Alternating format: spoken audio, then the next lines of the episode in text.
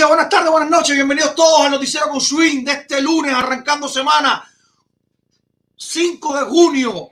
Estamos arrancando semana, este es el primer lunes oficial del mes de junio y esperemos que todos estén de maravilla, porque hoy tenemos un millón de cosas. Vamos a ver cómo da tiempo, porque el tiempo nos está dando.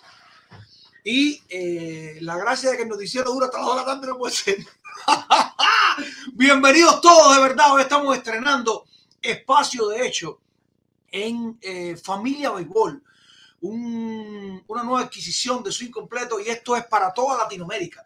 Así que eh, en Facebook, y usted, si usted nos está viendo por primera vez en Familia Béisbol, ya sabe que es que eh, nos colamos por ahí porque Swing Completo está tratando de llegar a toda Latinoamérica con muchísimo de béisbol que queremos hablar. Vamos a estar hablando de que el Heat, señores, el Miami Heat empató la final de la NBA. Mucha gente decía, el Heat no tiene para ganar ni un partido le dijeron hasta loco a Lisandro, le dijeron hasta loco a todo el que estaba hablando de baloncesto aquí y evidentemente la vida cambió. Hoy la final de la NBA está 0-0, porque 1-1 y 0-0 es prácticamente lo mismo.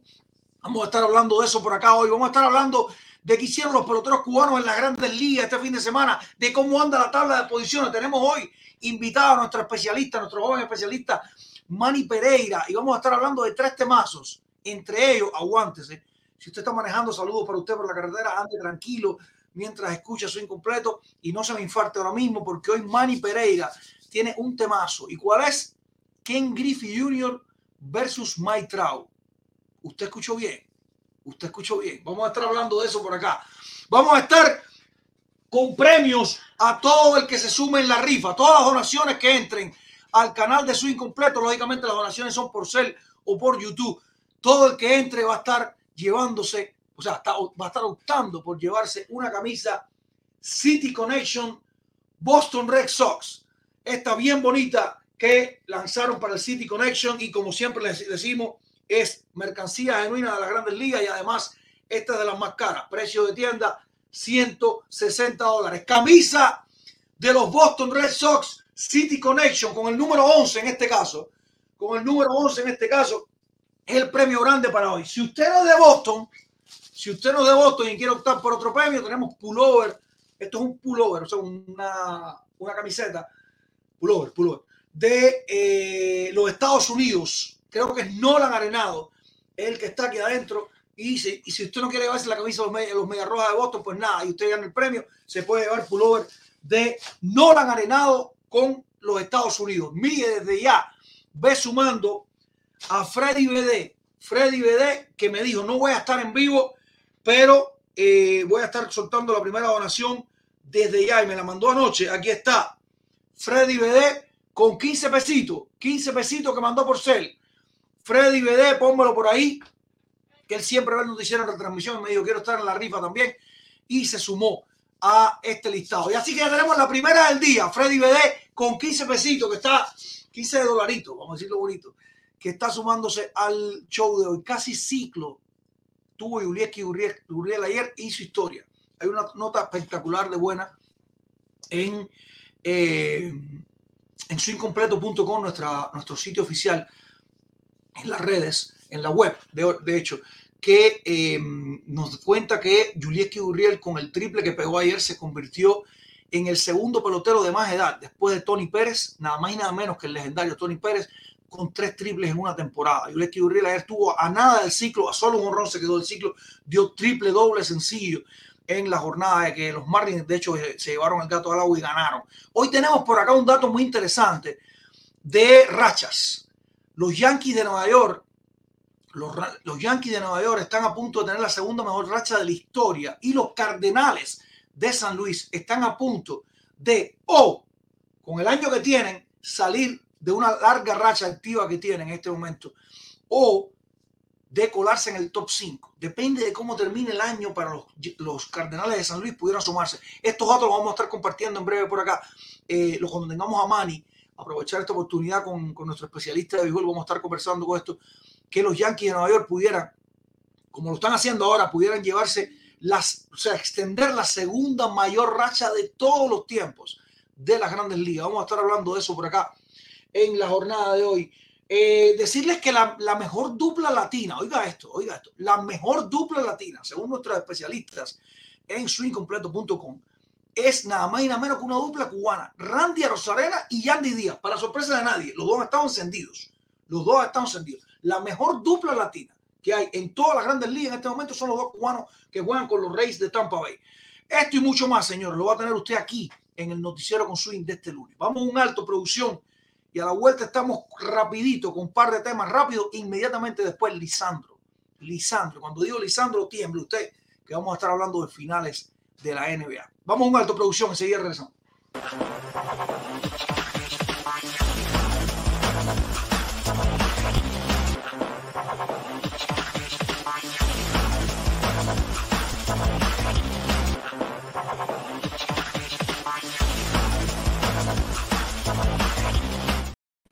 Camisa de los Media Rojas de Boston. Me dice producción que la voy a enseñar. Camisa de los Media Rojas de Boston City Connection. Es el regalo del primer premio hoy. Que ya veo que se empezaron a sumar por ahí. De hecho, producción, tengo a Giovanni, a Giovanni, perdón, a Giovanni López con tres pesitos por ser y a Alain Fontaniles con diez. Bienvenido, Alain, mi hermano. Abrazo, grande. Giovanni López y Alain Fontanilis. Uy, es importante que si no apago la pantalla no se ve. Ah, bueno. ¿Qué estoy haciendo yo aquí? A ver. ¿Qué no puede ser. A ver, a ver. Ahí está. Giovanni López con 3 y Alain Fontanile con 10. Súmamelos ahí a la lista, producción. Eh, tenemos una, una muy buena noticia. Muy buena noticia. Vamos a arrancar arriba, arriba, arriba, arriba, arriba. Tenemos una foto que producción le pasé hace un ratito y la vamos a compartir en pantalla. Producción, si me acompañas con la foto de Rolando Viera, recordar para todos los que están en el chat, a Rolando Viera, eh, em, ex lanzador de industriales, ex lanzador de los Medias Rojas de Boston, los propios Boston casualmente, en ligas menores y que fuera eh, muy maltratado, muy aquejado con el COVID cuando la, eh, cuando la enfermedad empezó a, a esparcirse por el mundo de la manera que lo hizo.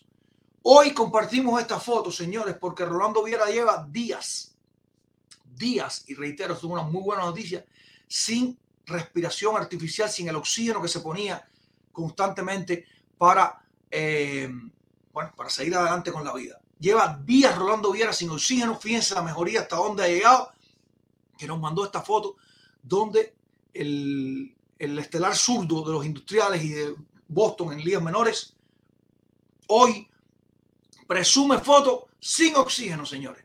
Qué buena noticia le mandé un abrazo muy grande, felicitaciones de parte de todos nosotros por el, por el, por el increíble corazón que tiene con todo lo que ha lidiado durante toda esta enfermedad y cómo se está recuperando Rolando Viera. Muchas felicidades para ti y me pidió Rolando Viera que le dejara saber a toda la familia de su incompleto su agradecimiento por todo lo que ha hecho esta familia por él, desde donaciones que hemos entregado, desde guías que le hemos dado, ve aquí, ve allá, llama esto, llama lo otro, desde estar con él en varios eventos, invitarlo a otros tantos.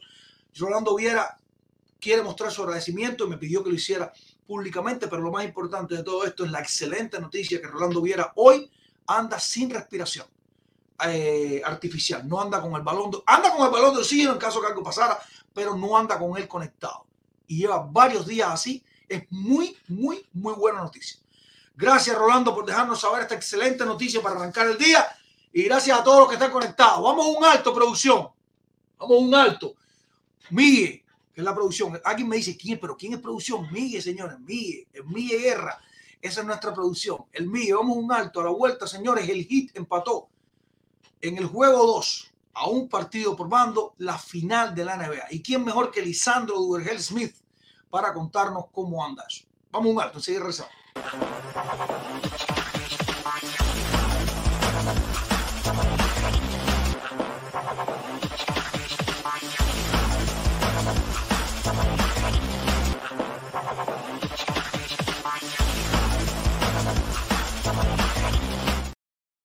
Buenos días, Lisandro. Me imagino que sean de los mejores, porque cuando uno está viendo el deporte que le gusta y este te demuestra que estamos al máximo nivel de competitividad, mejor son imposibles los días. Cuéntame, Lisandro, ¿cómo va eso, hermano?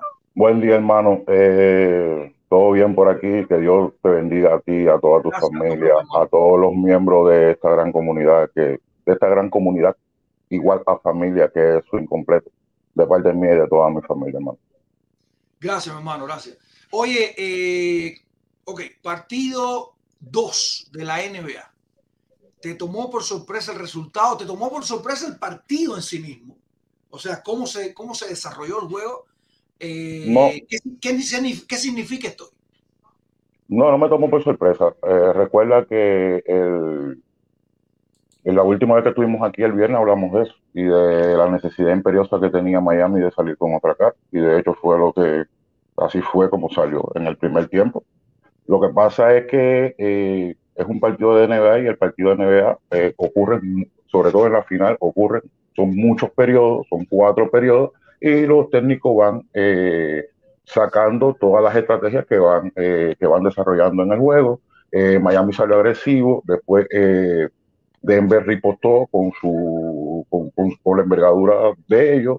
Eh, después eh, llega un momento en el que Denver domina, domina eh, la cancha, pero Miami con en el cuarto tiempo volvió a lo que a como terminó el cuarto tiempo del primer juego, que fue la defensa en zona y le cayeron los triples, que yo te dije que iba a ser que iba a ser un punto que iba a definir a favor o en contra del partido y eh, aunque en el medio del cuarto Miami tuvo una ventaja de como 9 o 10, la supo manejar hasta llegar al, al final porque se sabía que Denver iba a repostar nuevamente y ah. Denver repostó pero se quedó corto y la, la victoria fue por tres puntos nada. Ya, ok, ok. Eh, esta, esta cara de Denver ayer, no me interesa tanto la cara de Miami, la cara de Denver ayer eh, de alguna manera estando en casa, estando en casa, ¿suelta preocupación para los seguidores de los Nuggets o, o verdaderamente Miami pudo someter a Denver con lo que tenía? Es que, o sea, como, como dice la frase, nadie es tan bueno como cuando gana ni tan malo como cuando pierde. La pregunta es, ¿verdaderamente los Nuggets parecieron humanos ayer y, y, y alcanzables o es que verdaderamente hay que preocuparse por algo? Mira, la, serie ahora mismo está eh, uno a uno, como, o como tú lo quieras exponer, está 0 a 0 y faltan cinco juegos. Y los dos equipos demostraron que son humanos, tanto Miami es humano en el primer juego como Denver es humano, en, demostró que era humano en, en el segundo juego. ¿Cuál es el dos cosas por las cuales se tiene que preocupar Denver? La primera es inevitable que van para Miami Ahora Miami, eh, al ganar el juego de ayer, lo ve el factor cancha. Tiene tres juegos en su, en su patio. Y Denver eh, ayer salió a la luz la poca experiencia que tienen en esta, en esta índole, o sea, en la final. Ayer jugadores como fueron Aaron Gordon y Michael Porter Jr., que fueron baluartes en el primer juego, no, no dieron lo mejor de ellos en este juego. Entonces, son jugadores jóvenes, son jugadores que nunca han estado en esta instancia. El equipo de Miami sí ya tiene un bagaje estando no solamente en final, sino ya tiene un bagaje estando en playoff. También su director. Ayer se vio el nerviosismo que le suele atacar al director de Denver. Última posesión, 14 segundos, nos pide un tiempo.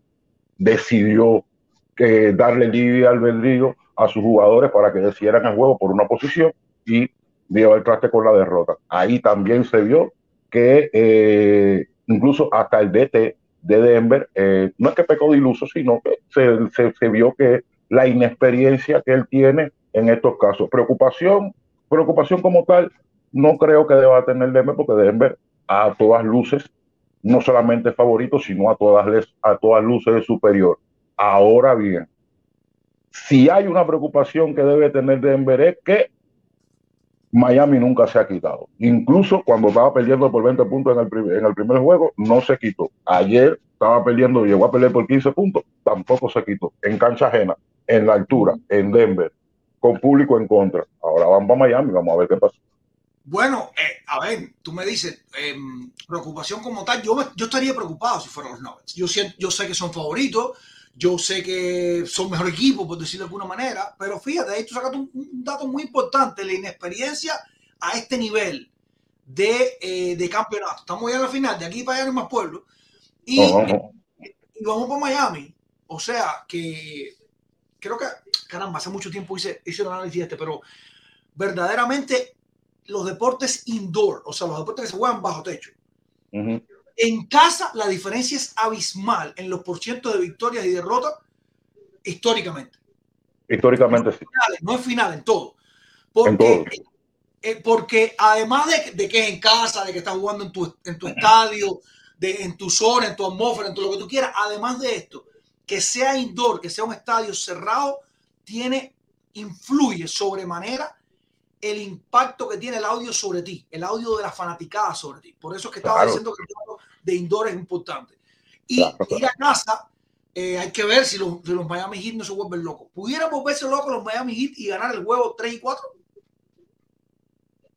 Yo no, yo no lo creo y te voy a decir por qué. Porque en, lo que, en el decurso de estos playoffs, Miami ha jugado mucho mejor en la carretera que en su casa. Y así lo demuestra la serie contra, así lo demuestra la serie contra Boston Celtics. Llegó a siete juegos llegó a siete juegos y tres de los cuatro juegos que ganó lo, lo ganó en la carretera. Yo no sé si recuerdas que el viernes te dije que fue lo que preví. O sea, nadie me puede saltar, no pueden saltar lo, lo, de los adjetivos que, que, a ti te causa risa y a la gente del, y a la gente del, de, de, la, de la familia de su incompleto le causa risa, no me puede salir lo que él no lo dijo. Yo te dije que la serie iba a llegar al quinto juego 0 a 0 el mejor al mejor de dos juegos. Y es lo que va, y es lo que va a ocurrir. Si ocurre otra cosa, entonces tú sí me dices, oye, eh, coño, fulano se, se guayó, fulano se equivocó. Pero que Miami vaya a ganar los dos juegos, no creo. Yo creo que la serie, eh, tanto Miami como Denver van a agarrar un juego ahí y la serie va a seguir tan pareja como está ahora, 2 a 2, y entonces a partir de ahí es que yo te, es que yo te voy a decir cómo es que va la final. Ok, ok. Eh, que por cierto, el juego 3 el miércoles. El miércoles. el miércoles y el 4 y el 4 el viernes. Que te voy a, oh, mira qué buen dato. Te voy a tener por acá entonces miércoles dando un revisión, un revisión final eh, de lo que pudiera ocurrir en ese juego 3. Sobre todo por, por si ocurre alguna lesión, alguna declaración de último momento, algún cambio en las estrategias que se pueda plantear. Pero de momento el miércoles se juega el partido 3. Sí, sí, sí. y, el viernes, y el viernes se juega. Ok, ok. Y, después y entonces el, el, después el, el lunes. Hasta el lunes porque tendrían que viajar a, a Denver. O sea, o sea, el 5 sería el, el, el, lunes. O sea, que te, vamos a tener la posibilidad eh, eh, el miércoles de yo darte un preview de lo que puede ser ese juego Y entonces el viernes veríamos el resultado del, de ese tercer juego, antes del juego 4. Exacto, exacto, exacto. ¿Entiendes? No, eso que tú puedes estar convencido de que, de que aquí yo estaré. No, no, hace falta ni, ni, ni decirlo. Le viene bien, esto, te lo, esto lo iba a preguntar el otro día y hablamos tanto que no se me fue. Te pregunto ahora, y esto te, lo, te, la, te puedo hacer una analogía si quieres al béisbol, pero si, si me entiendes la pregunta directo, vamos directo. ¿Le viene bien a la NBA como, como institución este tipo de final, Denver contra Miami? Mira, yo personalmente pienso que sí. Y okay. te voy a explicar, y te voy a decir por qué. Cuéntame.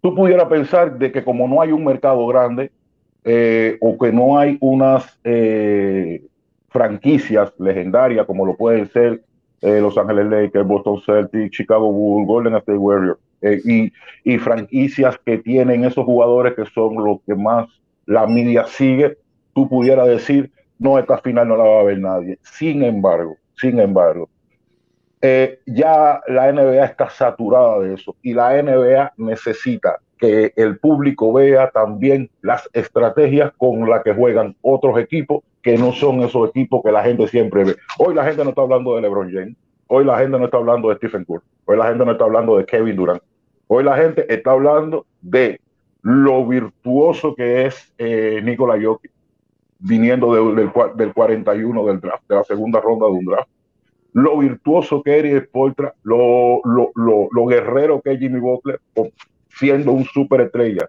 con poco, con poco talento, si lo, pudiera, si lo pudiéramos decir, con mucho corazón, que está cargando un grupo de siete jugadores que no estuvieron en el draft a una final viniendo de un play-in. O sea, se empiezan a crear nuevas narrativas que eso, lejos de de no beneficiar, yo creo que va a fortalecer una cosa de la cual la NBA, la, la NBA no solo vive del marketing, la NBA también vive de la historia.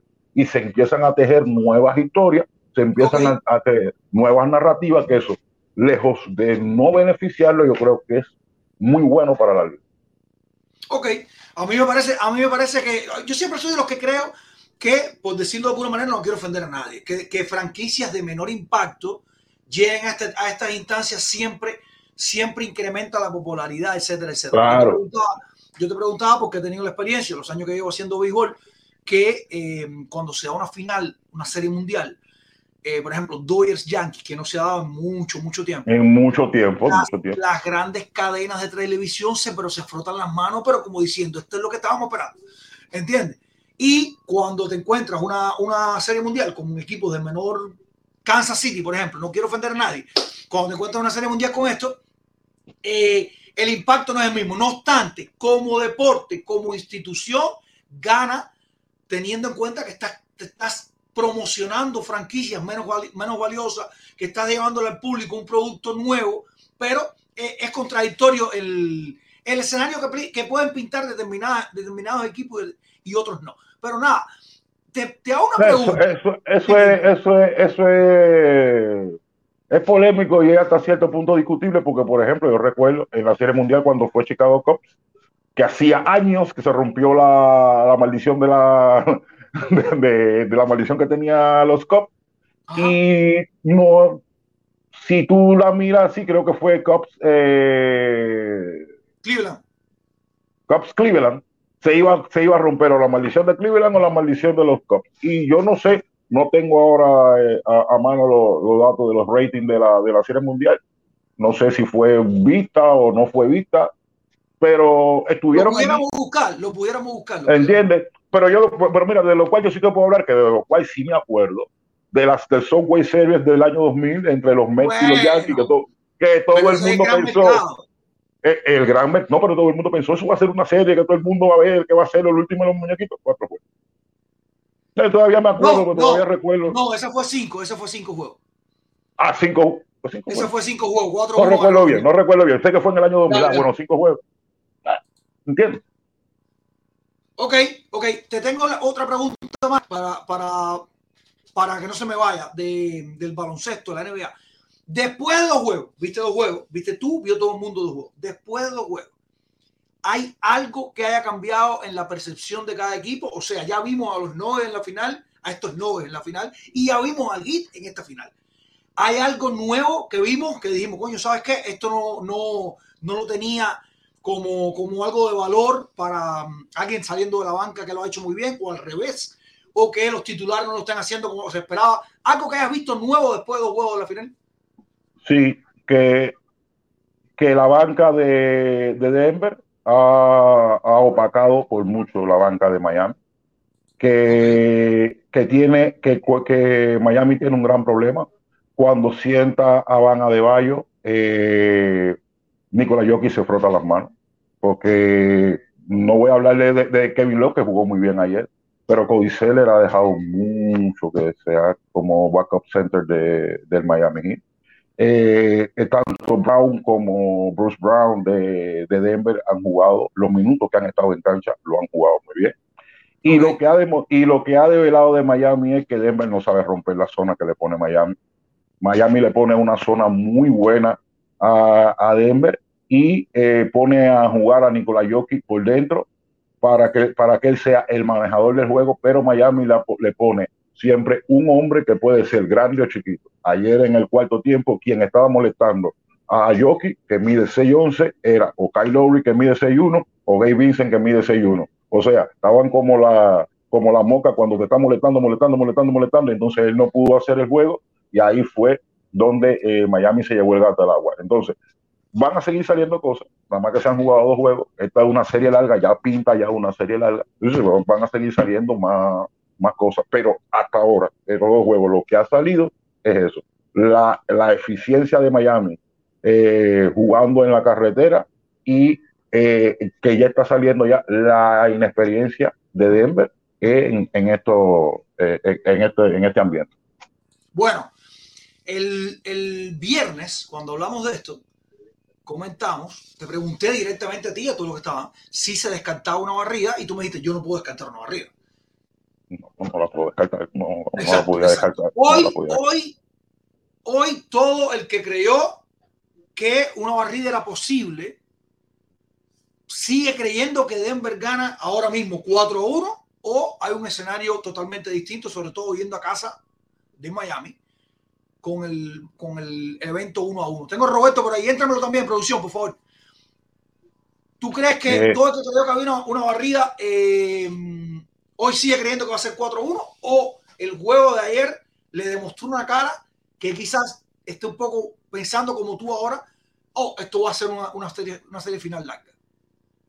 Si el que vio el juego ayer y ayer eh, coincidentemente estaba yo y ese señor que tú has acabado de, de entrar al cual yo le mando el saludo. Estábamos horas antes del juego, estábamos, tuvimos una llamada por tuvimos una llamada por teléfono y estábamos hablando y hablamos todo lo que iba a suceder en el juego. Nosotros, nosotros dos lo hablamos por teléfono. Incluso dentro del juego estábamos comentando, nos estábamos testeando de que, de que era lo que estaba sucediendo en el juego. Eh, que puede ganar Denver los tres juegos, sí, puede ser. Pero también no te asustes si que Miami también puede ganar los tres juegos en línea. ¿Por qué no puede upa, upa. Pero yo, pero yo solamente pregunto por qué no puede suceder, porque ahora yo te hago la pregunta, ¿quién tiene el momentum?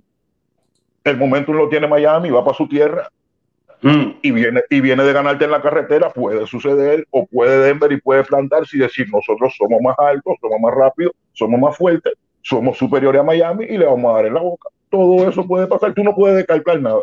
No, no. Nada se puede descartar en esta, en esta serie. A ver, a ver, que Roberto, Roberto, Roberto estaba levantando las manos y ya, pregúntame, pregúntame, aquí estamos, Roberto, ver, cuéntame, cuéntame qué tuviste, qué tuviste. Oye, buenas tardes, buenas tardes ahí, buenas tardes para, buenas tardes. para todos. No, ayer como decía Lizo, nosotros durante el partido estuvimos comentando varias situaciones de juego que se estaban dando. Y una de las que más me llamó a mí la atención fue que en el medio tiempo la banca de Denver tenía 20 puntos y la de Miami solamente tenía 5. 5 Cuando se acabó el partido, la banca de Miami terminó con 29 puntos en total. ¿Y la, y la de, Denver? con 26. Ahí está. Un diferencial de 3 puntos. ¿El partido cómo, cómo, cómo, fue que, cómo fue que se acabó? Por 3 puntos. Por 3 puntos. Entonces, esto no es, esto, el, el, baloncesto es así. Esto no es lo que puede hacer una o dos figuras, sino lo que todos puedan aportar. Claro. Porque Nicola claro. Jokic ayer metió 41 puntos pero en detrimento de eso perdió. Claro. Entonces, no. si, Si, tu, si las figuras que están involucradas dentro del juego no aportan, no hay forma de que uno u otro equipo puedan ganar. No, pero que, el problema es que tú no estás jugando tenis, ni estás nadando, claro. ni estás corriendo. Tú estás jugando. Estos son 5 contra 5, 8 contra 8, 8 contra 9. Exactamente, exactamente. Y te voy a decir, si tú me preguntas, para ti, ¿quién fue la figura del partido por Miami? Todo el mundo me va a decir que si Jimmy Butler, que si Van Adebayo, que si Game No, no, no, Martin, Martin para mí fue. Y yo, no, no, no, para que fue el que puso la balanza para que Miami fue, ganara el juego fue Duncan Robinson con los 10 Ah, Duncan Robinson que con Jimmy Butler en cancha hizo él, él fue el que hizo el ron que metió 8 ocho, puntos en segundo. Exactamente, él fue el que le mm. puso el momentum, él fue el que le puso el momentum a, al juego de Miami. Que, no, incluso que, que, que, estaba jugando horriblemente mal, pero lo puso en ese momento, sí, que era lo que, incluso lo que necesitaba. El mayor, uno de los mayores ron de Miami fue con Butler en la banca y Robinson en la banca. Entonces, y el mayor ron y el mayor ron que dio Denver fue con Jockey en la cancha, en, en banca. disculpa. Ahora, con, cuando ahora, yo estaba en la banca, ahora, fue el mejor ron de Denver. Ahora, el partido 3, como hablábamos, Lizo ayer cuando, cuando hablamos por teléfono, no va a tener nada que ver con este de ayer. No, para nada. Para nada. No, ese, para nada. ese por ciento de tiro tan bajo que tuvo Denver, lo puede volver a tener, pero es muy difícil que lo tenga de nuevo.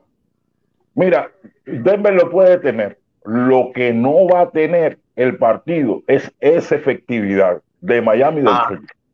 Esa efectividad de Miami como estaba ahí, no, no, no, no, eso es insostenible. Lo que No, más me chocó a mí, lo que más me chocó a mí y fue que en, en la última posesión el técnico de Denver pecó de novato en la final. Yo se lo dije, yo se lo dije a Daniel previamente. Ah, mira, porque yo, yo estaba trabajando y no, y no me di cuenta. Él tenía que haber pedido tiempo y acomodar su ficha. A- Acomodar no, su no ficha. darle rienda suelta a que los jugadores tomen ellos mismos la decisión. Desde que, desde que eh, él le dio rienda suelta a Jamal Murray, que es el que es el portador del balón. Evidentemente, eh, están por, por tres puntos. Eh, Jockey no la iba a pedir debajo de la tabla, evidentemente no, No. se caía de la mata. Por eso fue que Miami se, se replegó y se paró todo el mundo. Si quieren pueden repetir de nuevo la jugada. Todo el mundo Sí. se paró encima de la línea de tres. Vamos a De evitar el tres, triple tres. Y lo demás. Es que ¿Y qué el, fue? ¿Y el qué- pedir, y- el pedir tiempo, el pedir tiempo hubiese acomodado un tiro más fácil en Más cuanto fácil. a alejado de marca. Exactamente. No, pero ¿qué fue lo que hizo? ¿Qué, lo que fue lo que hizo Miami? ¿Quién había defendido todo el tiempo a Jamal Murray? Jimmy Butler. Ujú. ¿Quién fue el que salió a, a defender Sí. a Jamal Murray? Jimmy, ya. Yo dije, ya se acabó el juego. Ya. Y, mira, y te voy a decir algo, te voy a decir algo. El técnico de Miami, una vez más, hay que ponerle un pedestal. En el primer Hermano. tiempo, bueno, tú y, yo, tú y yo lo hablamos durante el partido. En el primer, en el primer tiempo, Kyle Lowry estaba jugando totalmente contrario a lo que jugaba Miami. Contrario a lo que jugaba Miami, exactamente. Sí, cómo no. ¿Cómo no? y en la segunda mitad, el tipo dijo: Vamos, Vamos. Ahora tú tienes que jugar, ahora tú vas a jugar lo que nosotros estamos jugando. ¿Quién fue, quién fue el que terminó organizando en Miami? Taylor. y después, y fue más efectivo cuando es, Exactamente. es así. No, no, no, te digo, te eso digo. nosotros lo hablamos, eso nosotros, eso nosotros lo hablamos el viernes. Eso nosotros lo estos hablamos el partidos viernes. así tienen un 60% del lado del técnico, de cuán inteligente Eh, puede ser exacto, a la hora de mover las fichas. Y eso lo hablamos el viernes. Ahí, ahí la diferencia eh, entre Miami y Denver. Bueno, Denver lo puede, tú puedes superar a Miami en tamaño, en juventud, En talento. En talento, todo eso está muy bien. Miami supera a Denver, pero por mucho en el técnico. Pero Sí, pues, sí, eh, la sí, sí, diferencia es como de tu casa a la mía. Más o menos. Sí, sí, sí, sí, sí, sí. Bueno, entonces, ya tú sabes. Vaya, eso fue tremendo. dime. Oye, eh, ahí entró Lautaro. Lautaro, dime qué, qué escenario, bienvenido, hermano. ¿Qué escenario tú, tú estás viendo para juego 3? ¿Cómo tú ves la final ahora después de los, los dos primeros partidos? No, a ver, eh, lo que están diciendo Roberto y Lisandro, todo, todo, todo es real. O sea, de- a veces uno tiene diferentes narrativas en qué es más importante o menos importante en un hecho determinado, ¿no? Yo creo que, que, o sea, Miami lo que más ha demostrado es la actitud que tiene. O sea, más allá que el técnico para mí siempre hemos hablado que es genial. Genial cómo mueve la ficha eh, perfectamente, o sea, lo, mira. pero el hecho de que sus jugadores les respondan también va, de, la actitud de tanto los jugadores como lo que le implementa el mismo, el mismo técnico a, a ellos, ¿no? Ayer a Miami le salió todo bien, todo perfecto. Hay que ver si esto que le salió perfecto, te digo perfecto, por ejemplo, el, eh, porque Spoltra, por mucho que quiera hacer ajuste, que lo hizo, y súper bien en defensa, incluso en ofensiva, buscando variantes. En el primer juego también fue bastante así. O sea, yo no, yo no creo que, que Spoltra haya lucido mal el primer juego en el segundo. No. Aquí la diferencia fue la eficiencia. La eficiencia de Miami en, en este juego fue de 48 puntos, casi 50%. Es una barbaridad. Pero una barbaridad que hay que ver si lo pueden repetir. Y entonces la narrativa que a veces yo veo es que inclusive Miami jugó un juego tan perfecto como el de ayer, ganó por tres puntos. O sea, tú te das cuenta inclusive que Miami jugando súper perfecto. Denver no jugó tan bien, más allá que la, que la defensa de Miami creo que, que tiene un gran labor en cuanto a minimizar la, la ofensiva de, de, Denver, pero uno se da cuenta que este Denver puede ser mejor inclusive con esa defensiva de Miami y viendo todo, o sea, uniendo esas cosas, Miami jugando perfectamente como jugó. Ahí Miami fue un juego que, que hay pocas fisuras. Y Denver no haciéndolo así, el juego terminó por tres puntos con la, la, canasta de Murray que le pudo haber entrado, pudo no haber entrado. O sea, esas canastas se fallan y entran. Y hay un, un overtime. Entonces, lo que yo veo es que Miami tiene que seguir jugando así. Que sean capaces de hacerlo, esas tienen una actitud y una mentalidad que realmente, y jugando en casa ellos yo creo que son buenos en todos lados. Esa gente, eh, pero, tienen que mantenerla así. Ahora, eso es, eso, eso es un desgaste total. O sea, Miami viene haciéndolo, pero uno, por eso yo digo, para mí Denver favorito, yo lo daba inclusive exactamente 4-1. Pero yo no apostaba nada contra Miami. O sea, con esto es Miami, yo apostarme dinero contra esa gente, estás loco. No se puede, porque son capaces de, de hacer esto y, y, y, entonces el juego 3 es un escenario nuevo. Yo sigo creyendo que Denver jugando a un nivel mayor al que jugó ayer un poco más nada más. Inclusive Miami jugando bien, Denver superior, o sea, Denver superior. Eh, y, y, hay que ver si esa misma que está hablando, habló Lisandro de, de la inexperiencia de final y esas cosas, es, van a pasar factura. Ellos demostraron, por ejemplo, que en Los Ángeles, con los Lakers, esas cosas no fue así. O sea, superaron esas cosas. O sea, ellos hacen sus ajustes, tanto físico como de juego, como mental, y, y, logran hacerlo. O sea, en Miami hemos jugado bien, en, no le hemos playoff, por supuesto, y una final que. Pero tú sabes, tú sabes que todo el mundo conoció ayer que Denver no es todopoderoso, que también se le gana. No, pero es que inclusive con los Phoenix escucha, lo vio. Escucha, porque el, pa el, partido de ayer que ganó Miami puede quedar un punto y aparte de, de todo lo que podamos ver ahora a partir de, del próximo, del próximo partido. Tú lo dices en cuanto a la parte ya ahora, déjame, hacerle, déjame hacer una pregunta. Darle la bienvenida a Lázaro, la bienvenida a Manny. Déjame hacer una pregunta a todos y, y decirles que nos quedan cinco minutos nomás de baloncesto.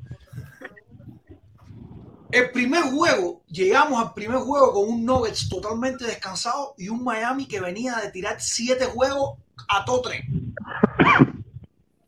El segundo juego, ya la cosa estaba pareja, ya los dos venían con el mismo descanso se va a jugar en Miami miércoles y viernes. La paridad de descanso, por decirlo de alguna manera, o la paridad del esfuerzo, por decirlo de otra, eh, va a, costarle algo al Nugget del juego 1? ¿O ustedes creen que incluso jugando miércoles y viernes con un día de descanso nada más va a ser algo totalmente no. parejo? Porque creo que parejo Miami lució mejor. Díganme usted. Creo que el, no. la, vaya, el key, la llave para, para Miami es cómo se siente Jimmy, porque yo no lo veo a él como el que está en 100% forma, creo que estaba cansado después de, de, tener que jugar tres series contra un equipo contra Milwaukee a, a esfuerzo máximo, después contra los Knicks, donde cuando salió Jalen Brunson eh, tirando, metiendo 30, 40 puntos, tuvo que esforzarse mucho ahí también, obviamente jugar siete juegos. Creo que estamos hablando mucho que ayer fue un juego perfecto eh, de los Heat, pero al final no tu, el, el, cerrador de ellos, el, el superestrella, el que, oh, necesitamos una canasta, coge la bola, Jimmy Butler, metió dos canastas al final, pero le va, si ellos quieren ganar esta serie y ganar, ganarle cuatro juegos a Denver, ellos necesitan que él puede jugar eh, los cuatro horas eh, eficientemente, eh, vaya, tirando la bola eh, con porcentaje alto. Porque sin eso creo que no, no, pueden, no pueden ganar esta, esta serie. So, el descanso, estos dos días que faltan de descanso, vamos a ver cómo sale Jimmy. en el tercer juego, que creo que es un juego que Miami debe ganar, pero lo veo muy difícil que después con un día de descanso nada más, Denver que tiene más, eh, tiene mejor banco, tiene más jugadores con, con, más talento, creo que van a ser, deben ser favoritos para el cuarto juego. Y Yo lo que pienso, empatado. no sé si Listo está conmigo, que más que la preparación física, que ellos la tienen, es cómo está su preparación mental para el tercer partido. Yo ahí, ahí yo coincido 100% contigo. El No estoy en contra, te no- puede responder. Pero mira, mira, mira, pero espérate, no estoy en contra tampoco de lo que dice Manny. Porque No, no, no, yo estoy, yo estoy súper de acuerdo con lo que dice. Manny. Y, y fue Yo- lo que yo y estoy de fue- acuerdo con lo que yo- dice el Manny. viernes, el viernes yo estaba hablando de eso. Tú quieres ver cómo, cómo un- es un partido en el que Jimmy Butler se va a sentir en confianza que le comience el primer, el primer cuarto eh, anotando 10 puntos, interceptando dos bolas y con Sí. dos o tres asistencias. Cuando él viene así, tú dices, ah, él va a tener un juego de esos legendario. Cuando, cuando empezó el cuarto tiempo, ¿qué cantidad de puntos tenía Jimmy Butler? 13 puntos. Ah, él siempre en el cuarto tiempo se vuelve loco y como dicen que hijo y como dicen que hijo del otro, él te mete 8 o 10 puntos en el último tiempo. Ok, Yo lo digo, con eso podemos yo- vivir. Mira lo que yo creo que yo pasa sigo también. Apoyando. pero, pero, pero Manny tiene razón, hay que Sí. ver, hay que ver, hay que ver cómo está el físico, porque yo, yo personalmente, o lo veo cansado, o la lesión del tobillo está ahí, yo creo no que lo lo que más le está dejando- molestando a él es el tobillo. Que él no tiene mucha seguridad en cuanto a su tobillo. Pero yo, yo me sigo apoyando. Lo que más yo apoyo es a qué nivel se van a presentar las figuras que tienen que reemplazar, que, re- que reemplazar a las estrellas cuando están en banco. Ese también es otro. A ver, Esa es otra, Miami- muy importante. Ese- Si la es banca otra no está a la altura, si la banca, te digo de ambos lados, de ambos lados, si la banca no está a la altura, cualquiera de los equipos puede sufrir de una manera muy fuerte. Y yo te, y yo te digo, y yo te digo, porque ya eh, yo estoy seguro que ya, ya nos queda poco tiempo. Eh, ¿Dónde está la clave para que Denver pueda ganar o no esta serie en un jugador? Y no es Nicola Jokic, es en Jamal Murray. ¿Por qué? Sí. Porque, mira, Jokic, tú no lo vas a parar de ninguna No, forma. no, no, no. Jokic es Él- un él jugador, meter 30, no, 40 Jokic es un jugador, Jokic un jugador de tres dimensiones. Sí. Tridimensional. Tú, para ti es negocio dejarlo en, bi- en bidimensional, o sea, que te meta 40 puntos y te coja Sí, sí, 10 sí, sí. rebotes. Pero eso fue lo que hicieron ayer. Eso fue lo que hicieron ayer. las. Vamos a ir a Lázaro, vamos a ir a la Lázaro, que quiero hablar ahí. Dale, dale, Vamos a ir a sí. Lázaro.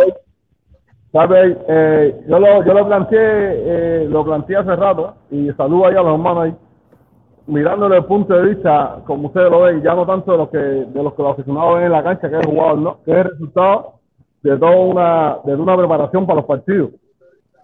Dígase, hay alineaciones que entran al partido, que un jugador lució bien en el entrenamiento, y tú lo ves jugando y tú dices, bueno, eh, como pasó eh, con Tristan Thompson en los Lakers. Pero bueno, vamos a hablar de esta final. Primer partido de Denver, para hacer un resumen, demasiado físico. Incluso hasta Porter Junior bajó a la tabla. Que ha sido siempre un jugador de, de tres puntos, que sobre todo la esquina, hasta Porter Junior bajó a la tabla y metió las cajas de abajo. Eh, Gordon dominó la tabla, como siempre lo hace con sus entradas atrás. Ahora, ya el segundo partido, yo decía, como le pasó anteriormente, Yogi que me meta 40 como pasó ayer. Yogi te mete 41, pero te mete 17 Morri y 12 Gordon y perdieron el partido. Sin embargo, si tú le das cobertura a Yogi, pero no limitas a Morri, que en el primer partido metió 26 y 16 Gordon, y Yogi metió 27, pero te ganaron el partido. Quiero decir, yo dejo que Yogi me meta mis 40, pero los otros que no me metan los puntos que tengan que meter. Ah, se enfocaron así. O sea, tú te das cuenta que la, No, la defensa de Miami no. se enfocó en eso. Es que al final, al final, póngale quien tú le pongas a Yoki, te va a meter 40. Ahora hay otra, hay No, pero no Este está imparable. necesariamente. Yogi te puede meter 20 y pico, pero te mete 10, 12, 13 asistencias, que es peor. Eso es lo que, eso es lo que hay que detener. en el primer juego. Las 15 ve- o 12 asistencias. la asistencia de Yogi, hay otro detalle ahí, hay otro detalle que, que, que, que quieren que vean. Yogi es un jugador que te convierte los dos puntos en tres. ¿Qué quiere decir? que si tú le das cobertura a Yoki, a cuando, cuando entre en la zona roja, te descuida del, de los laterales, Yoki te convierte una posible ganancia de dos puntos, te la convierte en tres, que ha pasado acá siempre. Y la otro detalle que tiene Denver es que hasta con los Lakers, que fue 4-0, tiene muy mal cuarto cuarto. Si quieren revisen ahí que casi todos los cuartos cuartos Denver los ha perdido. Sí, es verdad. En ese, en ese detalle es No, que hay no, que. no me había puesto, no me había puesto a pensar en eso. No, no me había puesto a pensar en eso, voy a revisar eso. La razón es, rápido, la razón es porque vaya, Jokic para mí es el mejor, el mejor center, en, creo que en toda la, en la, en la, toda la historia con, que, con la habilidad, vaya, la habilidad que tiene. No, ya esto es demasiado ya. No, Decir no eso mejor es, es muy fuerte. no mejor center de toda la historia, te digo, él es el center que tiene más, vaya, la mejor habilidad en coger, en darle su compañero de equipo oportunidades para coger ritmo. Vaya, a la misma vez. A la misma vez. Para mí, no creo que hay un center que ha asistido que lo pueda hacer como él lo hace. Vaya, obviamente, no estoy diciendo que mejor center de todos los No, tiempos. también a ninguno de esos, de esos centros se les pedía eso. Porque es que Denver no juega con base natural. Exacto, es verdad. Sí, pero Sí. el punto que Bueno, creo- Denver, cosa, Denver juega con dos guard y dos jugadores cuatro y un centro.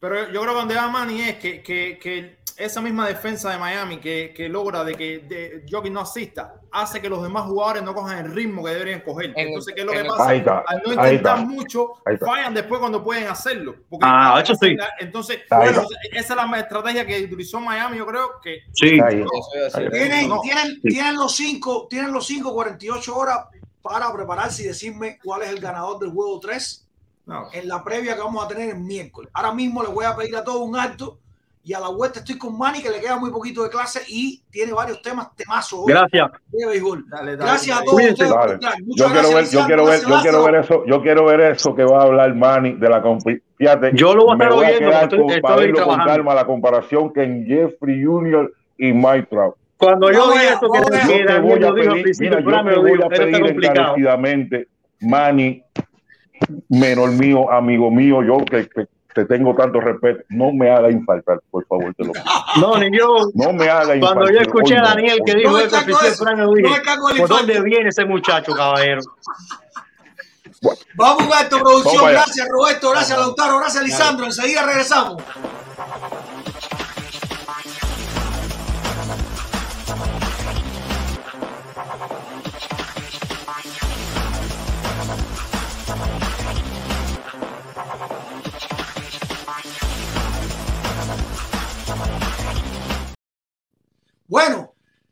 Tengo a Manny. Vamos a hablar de béisbol rapidito. Recordarle a todos que tengo una camisa de Boston City Connection. Hoy como primer gran premio. Si usted no es fanático de Boston, pues se lleva, pues voy a llevar un pullover de USA, Nolan Arenado. Y eh, según me cuenta producción, no hemos llegado al, a la cantidad como para que pueda cumplir con la camisa de Boston. Yo sé que Boston no tiene tantos seguidores. Avisen a Enrique Vea, caballero. Alguien que le escribe Enrique Vea. No sé si no sé si está por ahí Antigua. Antigua es otro de los grandes coleccionistas de camisas. Nada, decirles que hay una camisa de City Connection de los Medias Rojas de Boston con el número 11 en la espalda, que eh, mercancía genuina de las grandes ligas, por supuesto, y que está en juego. ¿Cómo se juega esto? Si usted es nuevo, todo lo que usted ponga en donaciones se considera, por cada dólar que usted ponga, se considera un número para la rifa. Eh, Manny, bienvenido oficialmente. Deja ver que me están gritando por aquí. Bienvenido oficialmente, Manny. Eh. Se está enredando la pita, se está enredando la pita por todos lados. Se está poniendo interesante las grandes ligas, se está poniendo interesante los equipos que parecían sorpresa al principio, que siguen siendo sorpresa, y los que decíamos, ahorita levantan, ahorita levantan, no levantan. Cuéntame, después de la jornada de domingo, ¿hay algún tema particular que tú te llame la atención o voy directo con, la, con los temas que tú tenías aquí? Bueno, nada más que los Marlins, nada más tocarle ese tema rapidito. Yu- Yuli batió tremendo juego ayer. Eh, están bateando mucho el equipo Miami. Obviamente fue contra un equipo de Oakland que no tiene eh, muy buen picheo, pero a tres y medio, nada más están a tres y medio juego de atrás de, de Atlanta. Creo que son un equipo interesante. Lo único, la única preocupación es Sandy. Sandy, no sé, lo que le hace falta. No sé si tiene una molestia en el brazo o algo. Obviamente tiró una pila Ailing el año pasado. Exactamente. Yo te voy a decir una cosa, y esto es por experiencia que he ido ganando, sobre todo con la con la tendencia actual de pocos lanzamientos, esto, lo otro más. Cada vez que veo un pitcher excederse como se excedió el año pasado Sandy Alcántara, que decía yo termino los juegos, yo tiro mis juegos completos, etcétera, etcétera, y puedo poner varios ejemplos atrás, no muy lejanos. Eh, el propio eh, Chris por ejemplo, cuando él tenía, discúlpame, cuando él tenía la racha de 10 ponches por juego, todavía con los medias blancas, y él decía, no, no, yo quiero romper este récord y seguía pichando y seguía pichando, eso te lo cobra el brazo, todos los brazos no están listos, sobre todo cuando te prepararon constantemente a tener un límite de lanzamiento, etcétera, etcétera. Yo ojalá me equivoque en esta, ojalá me equivoque en esta. Yo siento que Sandy Alcántara se le fue la mano en el trabajo que tuvo el año pasado. Y además estuvo en el Clásico Mundial, que eh, tú dices, no, pero es que es tiempo sprint training, pero no es lo mismo. Cuando tú juegas un partido Clásico Mundial, es como tú estuvieras jugando una serie mundial. O sea, lo que tú hagas, lo vas a hacer a, mil. Lo vas a hacer a mil. Bueno, eh, tocaste el tema de Julieski. Ayer Julieski batió de 4-3, dio triple, doble y sencillo en un partido que le, costó solo el jonrón para llegar al ciclo, para lograr la, la escalera, la, la, mítica escalera del béisbol. Y se convirtió en el segundo pelotero de mayor edad en lograr tres triples en una misma temporada, solamente superado por Tony Pérez. Si consideramos solamente los jugadores de grandes ligas, no las ligas negras, que los números cambian un poquitico. Eh, y, me estaba diciendo, bueno, que los Marlins están bien, etcétera, etcétera. Yo le quiero dar un dato porque alguien me preguntó constantemente, esto es semana a semana, ahí tenemos los batazos de, de Urriel ayer, que reiteramos dio triple, doble y sencillo. Y con, cuando digo el triple, eh, consideremos todos que eh, es el batazo más eléctrico del béisbol, sin discusión, el triple. Eh, bueno, quizás superado solamente por el jorrón dentro del terreno, que es mucho más atípico todavía. Pero a la edad de Uliski Urriel, correr de Juan a tercera a todo tren es un reto. Es un reto para cualquiera. Julieski sigue robando bases, sigue dando triple. O sea, parece que la edad, de verdad, de verdad, de verdad, no se la siente. Este es el doblete de Julieski. Fueron en ese orden, triple, doble y sencillo, los batazos de Julieski ayer. Y te voy a dar un dato, mientras seguimos con los videos que tenía producción por ahí. Los Marlins de Miami, porque constantemente me preguntan, y era un reto que teníamos eh, en la mañana. Pues aquí tenemos además jugador de, de Julieski tirándose un piscinazo Vean la jugada. Como dijo, no, por aquí no es. Eh, te voy a dar un dato que constantemente me preguntan. Los, los Marlins de Miami no es un gran número, pero sigue siendo un número positivo. En lo que va de temporada, han conseguido 30.393 entradas más a su estadio que eh, la temporada anterior. Esto genera mil eh, aficionados más por juego. Mil aficionados más por juego. No es un gran número, para que me entiendan el equipo que más entradas ha tenido de un año a otro son los Phillies con 285 mil. No obstante, no obstante, hay 2, 4, 6, 8, 9 equipos que tienen números negativos. De hecho, los Medias Blancas de Chicago tienen 162 mil público menos en lo que va de temporada. O sea, los Marlins han conseguido mil, mil, aficionados más por juego en lo que va de año, que son 30 mil 393 en total en toda la temporada de aficionados más. O sea, el resultado definitivamente está siendo atractivo y el equipo está siendo atractivo. Y una de las grandes figuras que está haciendo que esto sea así es Arraez. ¿Qué volá con ese chamaco? El tipo está batiendo 392. Yo no lo creo, pero te voy a preguntar, caramba, está en peligro la hazaña de 1941 de Ted Williams, que fue el último pelotero que fue capaz de batear 400 o más en las grandes ligas, o verdaderamente Arraez eh, va a ser otro pelotero que me acuerdo de Dolerud, me acuerdo de Josh Brett, me acuerdo de Tony Wynn, otro pelotero que consiguió acercarse mucho y se quedó corto. ¿Cómo tú lo ves? Sí, creo que va se va a acercar, bueno, hace, no sé qué significa acercarse, porque no creo que se va a mantener en 3.90 tampoco, pero va a ser como una historia que podemos ver después que, oh, quién fue el último que tuvo como un chance en mayo, en junio, que se acercaba a 400 vamos, vamos a hablar de, de él, de esta temporada, en cinco años, diez años, pero lo que está haciendo es increíble. Um, vaya, él, la última vez que Arraez fue dos juegos consecutivos sin dar hit fue el día 10 y día 12 de mayo. Fueron dos juegos. So, casi, hace casi un mes. Un mes que em, sin eh, quedarse sin hit por dos juegos consecutivos. Que en, en la Grandes Ligas, en la pelota que se juega hoy, es algo que no se ve. Vaya, muchos honrones, no hay tanto contacto, la gente no batea por tanto averaje. So, lo que está haciendo él em, es impredecible. Yo no, yo no me lo esperaba hasta como fanático de los Marlins. Y es increíble, algo que le, que le hacía falta, obviamente, un equipo que en los últimos 3, 4 años, desde el 2017, no han podido eh, batear. Ok. Bueno, eh, yo te digo, o sea, esto para que quede claro, no es que Ted Williams es el único que batió 400 en Grandes Ligas en una temporada. Varios batearon 400, pero el último que lo logró fue Ted Williams en 1941. Un año eh, que además la manera en la que se, se me frizó Manny. ¿Estás ahí, Manny? Lo perdí, creo. Producción, creo que perdí a Manny. Sí, parece que perdí a Manny en el momento. Estaba frisado, se desconectó completamente. Eh, reiterar que no es Ted Williams el único que ha bateado 400. Quiero que el dato quede claro para que todo el, el, el, conocedor de béisbol no diga, coño, me estás engañando. No, no, no. Ted Williams es el último que bateó 400.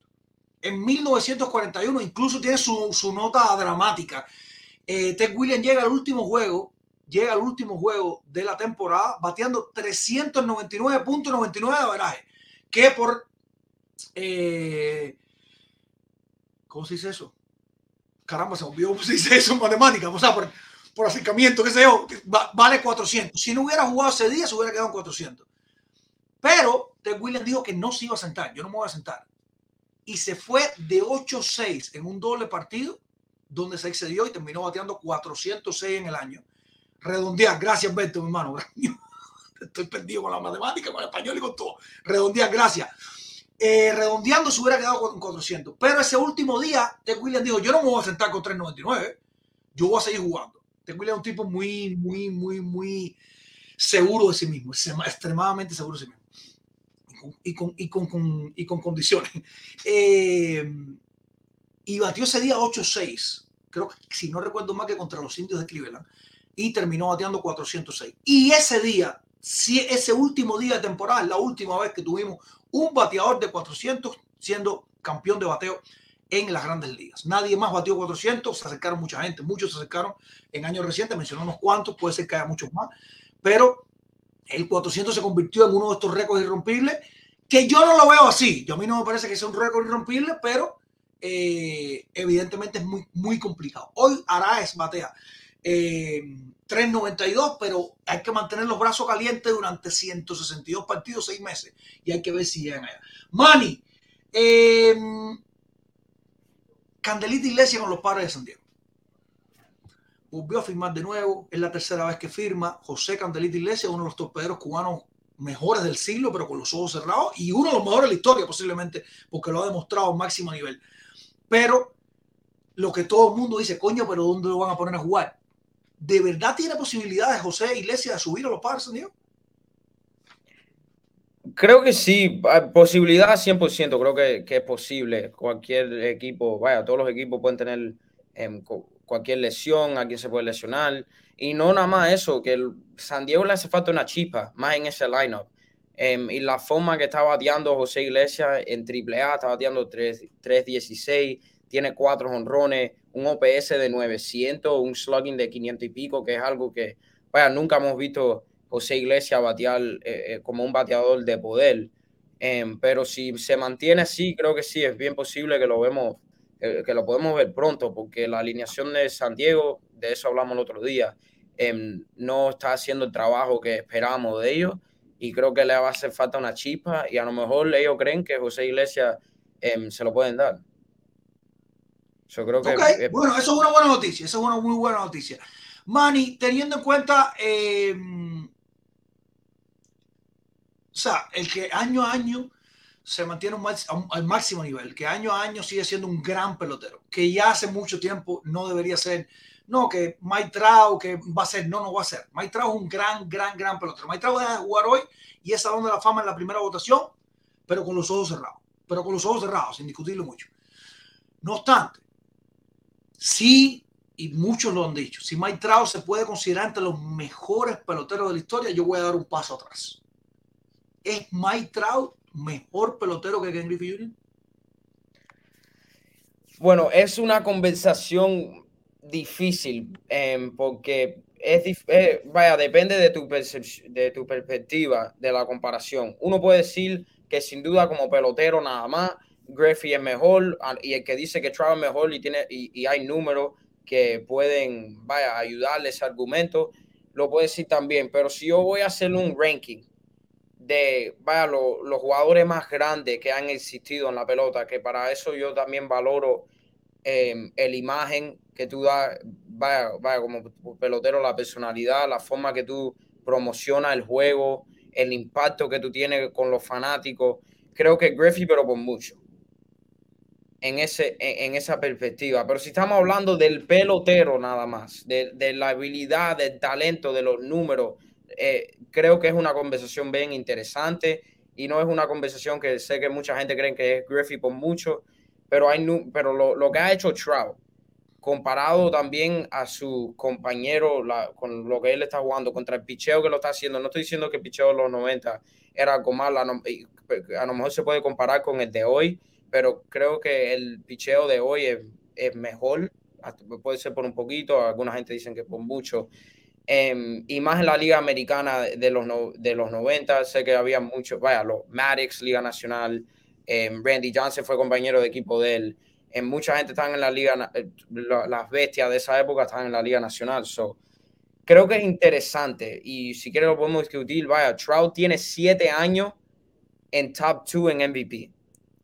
Y yo creo que Griffin nada más tiene un MVP y otro año que fue segundo lugar. Pero siete años, ser entre estar entre los mejores dos jugadores en tu, en tu liga es nunca, nunca lo hemos visto. So, eh, Eso no lo ha nadie. Eso no lo ha hecho nadie. No lo ha hecho nadie. yo no sé, yo no sé cuál es tu. No, pero tu respuesta no puede ser yo no sé. No, no, si, sé. respuesta, si vamos a valorar todo lo que tiene que ver con el pelotero, con la, la forma que promociona juego, etcétera, creo que Griffey, pero por mucho. Y, y Griffey también, eh, vaya, los, los momentos, tiene como más momentos like, icónicos tiene, yo creo que Griffey por mucho. En, ese aspecto, Griffey por mucho y por jugadores nada más, comparado con su época y los números de, de videojuegos que ha puesto Trout, creo que el peak de Trout se lo lleva por un poquito, pero si vamos a comparar la carrera en total, me llevo Griffey también por los 630 honrones, em, una pila de guante oro. So, la carrera de Griffey para mí se ve mejor, pero el peak de Trout, vaya, los mejores años como pelotero, creo que. Espera, espera, espera, espera, espera, espera, espera. La carrera de Trout, la carrera de Griffin, tú lo ves mejor que la de Trout. La carrera estadística, olvídate ahora mismo de la, repercusión de mediática. Sí, la ves mejor. Sí, la veo mejor. La carrera, el, vaya, el total, en total. Yo sé que Griffey tuvo sus lesiones y tuvo unos años un poco, vaya, feos, dicen la gente Em, pero en total, con los 600 y pico honrones, em, no sé. Pero Maitrao no está a punto de retirarse ni mucho menos. Maitrao le queda carretera. Sí, le queda carretera. vamos a ver lo que hace con estos años que queda. Creo que ahí, vaya, la discusión, no, el debate no se ha acabado. Creo que lo, en la forma que, que va a acabar su carrera Trout, todavía tiene chance a, superarlo o, a lo mejor no lo supera. Entonces creo que es un... Es un no lo supera, a ver, a ver, a ver, porque estoy un poco confundido. No lo supera en las estadísticas totales, lo que tú me estás hablando. Ahora mismo sí, exacto. Ok. Y también Griffey, el OPS de él em, está en 900 por su carrera, que eso también es algo increíble que, que, y Trout em, lo tiene en 8.49. Solo PS de. No, no, no. 9.96. No, 9.96. No, se lo come, pero por una pata. Se lo come por una pata. por eso, eso es decir, 9, vi el de, el de arriba. 9.96. Eso también, vaya, depende de lo que tú valoras más, del si te gusta más los porcentajes, los OPS, o si todavía valora los 630 honrones Yo creo que va al peak, los mejores años de Trout, creo que podemos decir que eran mejor que los mejores años de Griffey. Yo, yo creo que me puedo llevar eh, ese, ese take. A ver, yo tengo aquí, déjame ver, déjame ver en premio, déjame ver en premio. Fíjate que no ha terminado Maitrao, no ha terminado. No he terminado. Yo tengo aquí 10 guantes de oro de Ken Griffey Jr., ninguno de Maitrao. Ujú. Tengo 9 bates de plata de Maitrao, 7 bates de plata de Ken Griffey Jr. Ken Griffey fue una vez MVP y estuvo 10 a ver, y 10 veces reci- recibió votos, nunca estuvo en un segundo lugar. Sí, perdón, sí estuvo en un segundo lugar. Sí, estuvo en un segundo lugar, tuvo un segundo lugar en el 94. En cambio, Mike Trout tiene Dios. Mi madre, tiene 3 MVP, Y cuatro 10 años. años, reci- 10 años recibiendo votos. Y como tú decías, 1, 2, 3, 4, 5, 6, 7 años entre los dos primeros. entre los en dos. Wow. Eh, 10 juegos de las estrellas, bueno, no ha terminado, como decía oh, eh, por acá. 13 juegos de las estrellas tiene Ken Griffey Jr. Honestamente, honestamente, yo no, yo no tengo duda, no tengo duda que Mike Trout es mejor pelotero que Ken Griffey Jr. Ok. Estadísticamente hablando, en el terreno. yo estoy de acuerdo. Ahora, estoy de acuerdo. ahora, ahora. Aquí se acabó el dinero. Exacto. Ken Griffey Jr. es un ícono. Es un ícono del béisbol. Él lo es, lo es. Ken Griffey Jr. es, olvidamos, olvidémonos de Barry Bonds, olvidemos lo que sea, es la gran imagen incluso del pelotero afroamericano en las grandes ligas en años recientes. Pero con los ojos cerrados. Trataron con, con Andrew McCutcheon, Barry Bonds lamentablemente empañó su carrera, pero Ken Griffey es la figura. Además, fue un pelotero que, dicho por los que jugaron con él, no podemos asegurar nada ni poner un polígrafo a nadie, pero un pelotero que en una época, pero bombardeada con jeringuillas y, y- y esteroides, jugó sin esteroides. Un pelotero espectacular. Una vez más, cuando estamos comparando dos peloteros, no estamos diciendo que el otro es un muerto, al contrario, estamos diciendo que son los dos grandes, los dos grandes que estamos hablando. Entonces, ¿por qué toco a Ken Griffey? Porque cuando uno va a decir los más grandes jardineros centrales de todos los tiempos, está Ken Griffey. Y yo creo que Mike Trout en algún momento ya tenemos que dejar de decir que sí pudiera llegar. No, no, no. Mike Trout ya es uno de los grandes centerfield de todos los tiempos. Claro, hay palabras mayores. Hay un Willie May ahí Sí, no, que Willie mete miedo. Hay un Willie May que mete miedo. Pero yo creo que el escalón de Ken Griffey, Mike Trout lo supera. Estadísticamente hablando, como pelotero, con los resultados que tiene, con todo esto, creo que eh, Trout es mejor jardinero, es mejor pelotero, mejor pelotero Mejor pelotero, que Ken sí. Griffey. Coño, no me fijé en la, no me fijé en la base robada. Déjame ver ese dato. Trout en el principio de su carrera roba muchas bases y lleva como ya en los últimos cinco años no, no roba mucho. Y Griffey, Griffey robó 184 184. en su carrera. Trout, ¿cuánto? Es 204. Bueno, hasta ahí le gana y no se ha retirado. Ojo, Ajá. no se ha retirado. Eh, pero no hay discusión en que es un ícono Ken Griffey Jr. Eso no lo discute nadie. Hoy lo sigue siendo. Hoy ninguna postal, estoy atrevi- atreviéndome a ver, ninguna postal de Mike Trout vale lo que valen las postales de Ken Griffey Jr. Vaya. Ken Griffey es un ícono, eso no lo discute nadie. Y Trout no va a llegar ni de cerca. Trout no es ni un ícono de su generación, porque no lo es, porque no es el pelotero que, que, que cuquea los pitchers, no es, no es el pelotero. Él vaya a hacer su trabajo. No obstante, como pelotero, yo hoy creo que ya que, que ya Trout es mejor pelotero que Ken Griffey Jr. Ciertamente con una carrera aún por jugar. Ciertamente con una carrera aún por jugar. Pero eh, Y si- ¿Y tú- lo que ha hecho que- Trout con su, con su generación es pero pasear por el lado. Pasear por el lado. Hoy Trout quizás no es el mejor pelotero de grandes ligas. Y, y, y escuchen que dije quizás. Porque hay un Ronald Acuña Jr. que está espectacular. Hay otros peloteros que están, vaya, que son unas joyas. Pero Trout durante muchos años fue el mejor pelotero de las grandes ligas. Y no fue así con Ken Griffey Jr. Ken Griffey Jr. no fue durante muchos años el mejor pelotero de la Grandes Ligas, de su generación, de su generación. Y estamos hablando que Trout perdió MVP contra una triple corona de bateo de Miguel Cabrera, por ser una triple corona de bateo de Miguel Cabrera, porque estaba claro que el mejor pelotero ese año era aún, pero la triple corona dio el empujón que necesitaba Miguel Cabrera. No le quiero quitar el mérito a Miguel Cabrera, ojo, ojo, pero una triple corona de bateo lleva unas palmas aparte. Esto es un tema, un temazo que lamentablemente, lamentablemente digo, por la postura, eh, Manny tiene la misma percepción mía, pero sé, sé que si este temazo lo llevamos al gallinero, aguántense. aguántense, que nos vamos a ver lo que, que no sepa que estamos conectados aquí con esto. Los gallineros son los miércoles en la noche, donde se toma, se llama el gallinero porque la gente se empieza a fajar y a gritar entre ellos que no te puedo explicar.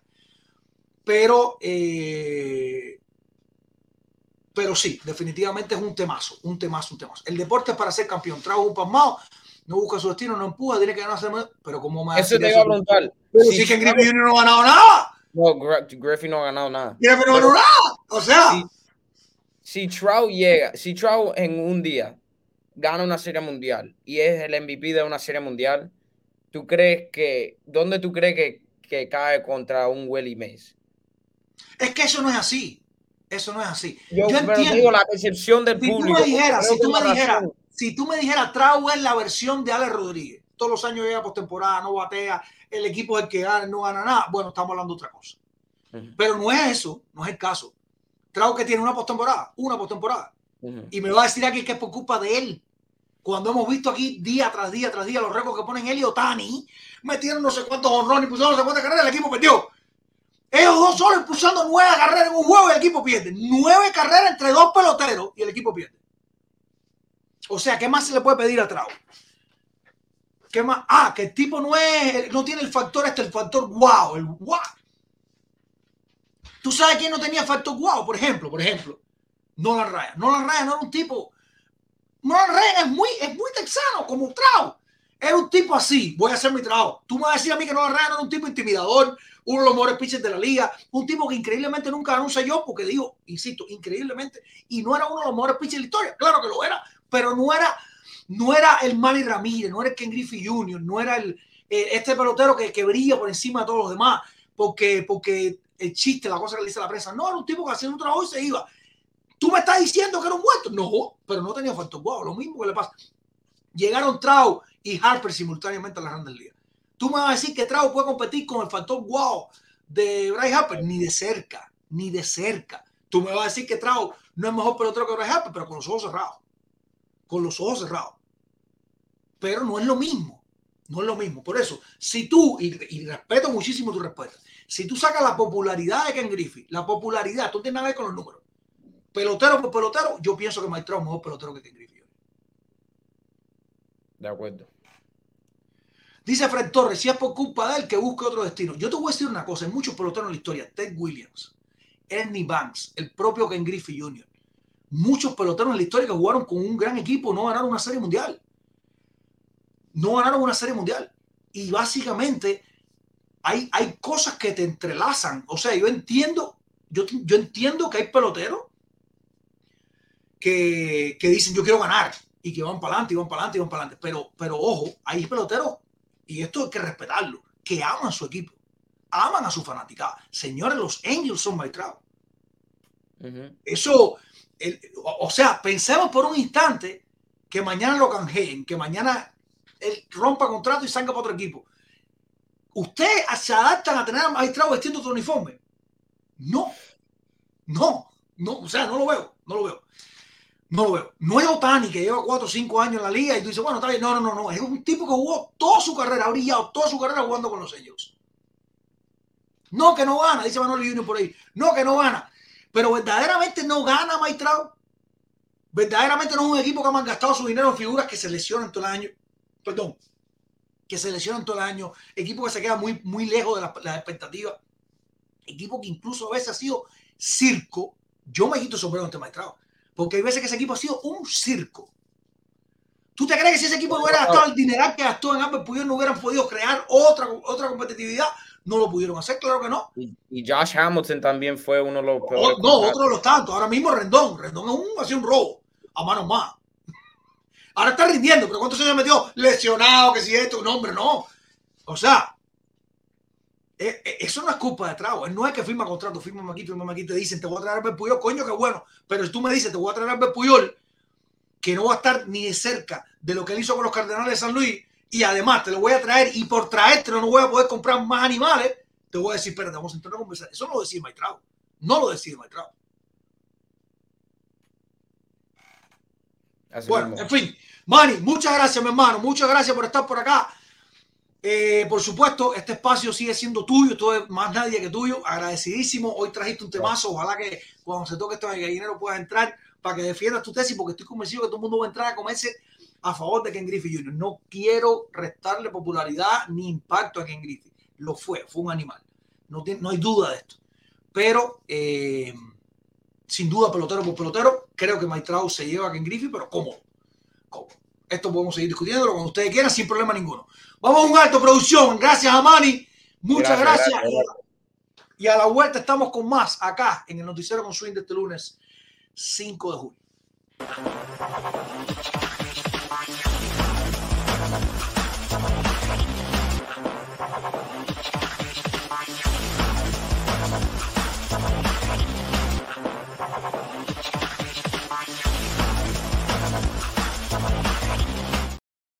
Camisa de City Connection de los Medias Rojas de Boston. Señores, es la que está hoy en la rifa. Número 11 en la espalda. O en su defecto, un pullover de My USA. Insisto que es un pullover, no es una camisa. Perdón, no es My Trout, discúlpeme. Eh, no la han arenado. Eh, pon siete pesitos para Iron Huerta, producción, que entraron por ser. Siete pesitos para Iron Huerta, que entraron por ser. Ahí está. Y eh, les tenemos un par de noticias. Rapidito. Esto es un breaking news. eh, nada, nada trascendental, pero igual por decirlo, los, media- los propios Media Roja de Boston eh, reinstalaron en el equipo de Cristian Arroyo después que estuvo 10 días en la lista de lesionados y pusieron para asignación a Raimel Tapia. Raimel Tapia. En este momento, de hecho, después de estos movimientos, el roster de los Medias Rojas está en 39. O sea, pudiera ser que subieran otro nombre más en lo que queda de jornada. Tapia tiene 29 años y anda bateando 2.64 en lo que va de temporada, pero Boston decidió que eh, lo puso en asignación. O otro equipo lo elige, o va forzado a, la- a las ligas menores, o lo despiden. Pero más importante que esto, producción, ve buscándolo por ahí. Tenemos un breaking news, señores. Un breaking news con nuestro boxeador cubano, eh, Guillermo Rigondó. Está cambiando de rival y ustedes no van a creer contra quién va a pelear. Vamos a un alto, producción. A la vuelta, ten lista la nota del breaking news, el último hora, de qué, quién va a ser el boxeador que va a enfrentar, quién va a ser el boxeador que va a enfrentar a Guillermo Rigondeó. Este, esta pelea que tiene y por qué no va a enfrentar al anterior. Y cuánto tiempo lleva sin boxear el nuevo reemplazo de Guillermo Rigondeó. Vamos a un alto, producción. Enseguida regresamos.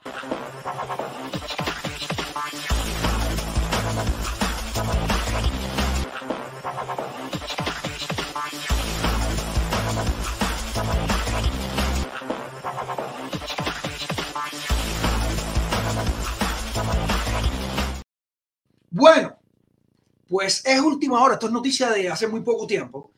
Salió como última hora en, en su incompleto. José Alberto Portela nos comentó que eh, Guillermo Rigondó está tratando de re- recuperar los planos estelares que en algún momento tuvo. Y oiga esto, el próximo viernes, no estamos hablando de que en tres meses, el próximo viernes peleaba Rigondó contra el argentino Ju- Julián Evaristo Aristule. Pero según Boxing Sin, Aristule tuvo problemas de visado. No va a poder llegar. No va a poder llegar Aristule. Y los organizadores de la velada que tendrá lugar en el Casino Miami Hialeah se dieron a la tarea de conseguir un sustituto para enfrentar al cubano. Y este será el boricua Charlie Clemente Andino. Antes de continuar, no te muevas de ahí, producción. No quiero ofender a ningún boricua con esto. No quiero ofender a Charlie Clemente Andino que me da dos galletazos a mí me arranca la cabeza. No. Pero señores, ¿qué ustedes creen que puede ser el reemplazo de una pelea de para cuatro días. Hoy es lunes, eso es el viernes, el viernes, señores.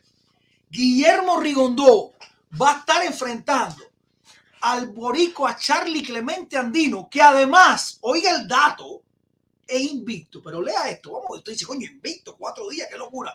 Va ahí producción para que vean, para que vean el dato. Aguántese, si usted está manejando que no le dé un infarto. El nacido en Puerto Rico tiene un historial de 12 peleas ganadas y nunca perdido, con 5 nocaos propinados. No obstante, hace 7 años que no se sube a un ring profesional. Señores, le han buscado un rival a Guillermo Rigondó, que aunque no ha perdido nunca una pelea, desde el 2016, usted está escuchando bien, mis hijos chiquitos no habían nacido ninguno de los dos. Desde el 2016 no se sube a un ring profesional. No se sube a un ring profesional. Señores, este muchacho, bueno, muchacho no, este, este boxeador boricua, Dios de la vida, ¿cómo es posible? ¿Cómo es posible que el boxeo, estas cosas ocurran? Esto está, esto está aprobado por alguna licencia de boxeo o algo. O sea, un hombre que tiene cuatro días para prepararse y que hace siete años no boxea como profesional.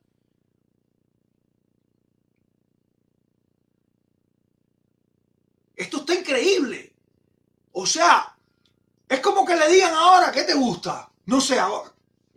No sé.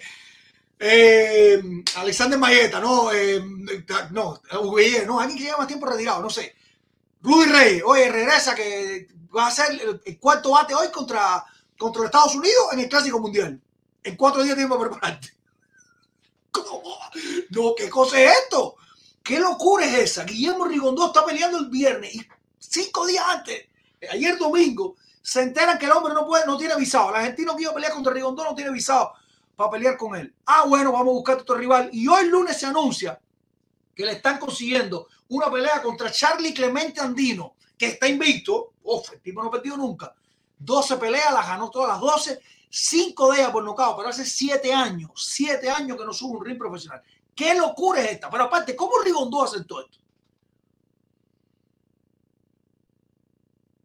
¿Cómo Rigondó aceptó esto realmente? Vamos, vamos a ser serios, vamos a ser serios. ¿Cómo Rigondó aceptó enfrentarse a un tipo que no pelea hace siete años? ¿Usted se imagina que ese tipo le gana a Rigondó? Que le dé un piñazo matado y le gana a Rigondó. Ahí mismo que cueste lo, que cuelgue los guantes para siempre, pero para siempre. ¿Qué locura es esta? Señores, vamos, vamos a decirlo concreto, concreto. Guillermo Rigondó le acaban de cambiar al rival cuatro días antes de la pelea y le están trayendo un boxeador que no sube a un ring profesional hace siete años, que está teniendo menos de una semana para prepararse para esta pelea. Dios. Vamos a un alto, producción. Vamos a un alto, producción, que todavía nos queda más y además nos queda una rifa.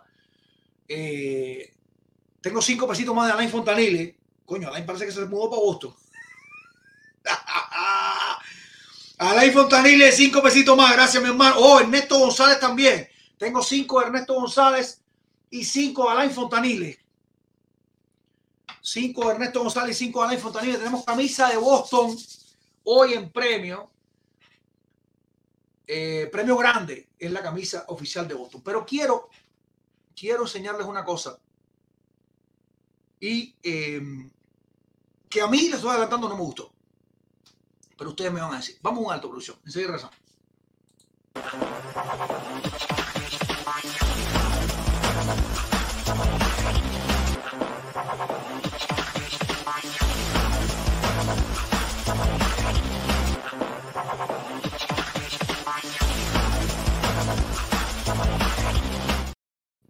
Bueno,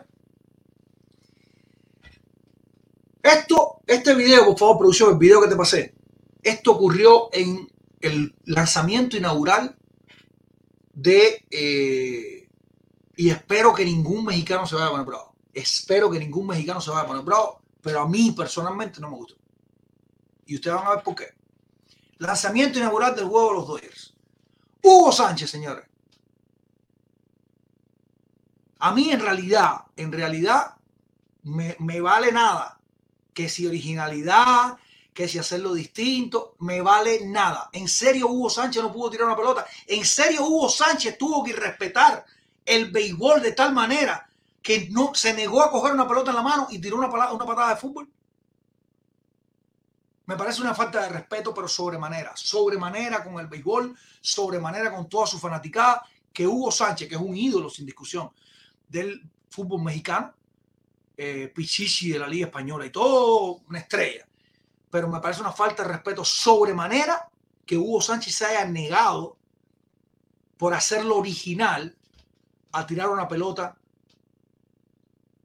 de béisbol en el lanzamiento, ah, eh, el lanzamiento inaugural de un partido que se celebró en los Gigantes de San Francisco. Invitaron a Hugo Sánchez y esta fue la manera en la que lo hicieron. ¿En serio no podía tirar una pelota? Me parece una falta de respeto al béisbol. Me parece una falta de respeto. Me parece una mexicanada. Discúlpenme todos los mexicanos. Esto es una payasada de Hugo Sánchez, una más porque él es bien payaso. Una payasada más de Hugo Sánchez de hacerse el original, el tipo extraordinario y además el, super ídolo que no puede hacer otra cosa que no sea patear un balón o hablar de fútbol. A mí, en lo personal, me parece una falta de respeto para con el béisbol, para con la fanaticada de San Francisco, para el béisbol en sentido general. ¿Por qué Hugo Sánchez no tiene una pelota? Vamos a un alto, producción. Vamos a un alto y eh, a la vuelta les tengo la. Vamos a reiterar el premio a la vuelta. Vamos a ver. Ya, ya llegamos, ya llegamos al premio, ya llegamos para suplantar el premio, para que usted, para usted compita por él. Y eh, les tengo un récord que tienen los Yankees de Nueva York eh, que sigue incrementándose, parece que, parece que sigue incrementándose. Y uno que tienen los Cardenales de San Luis que pudiera romperse, lamentablemente pudiera romperse. Me vale madre, güey, dice Manuel Junior. Vamos a un alto, producción, enseguida regresamos.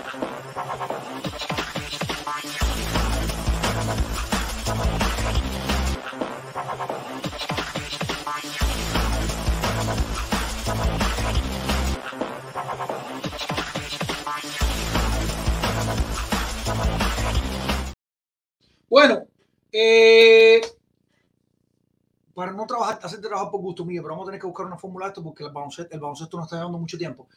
Comentarles que ayer, yo voy a hacer el resumen aquí, no me pongo el resumen en la pantalla, yo te voy a decir rapidito los que hay por aquí.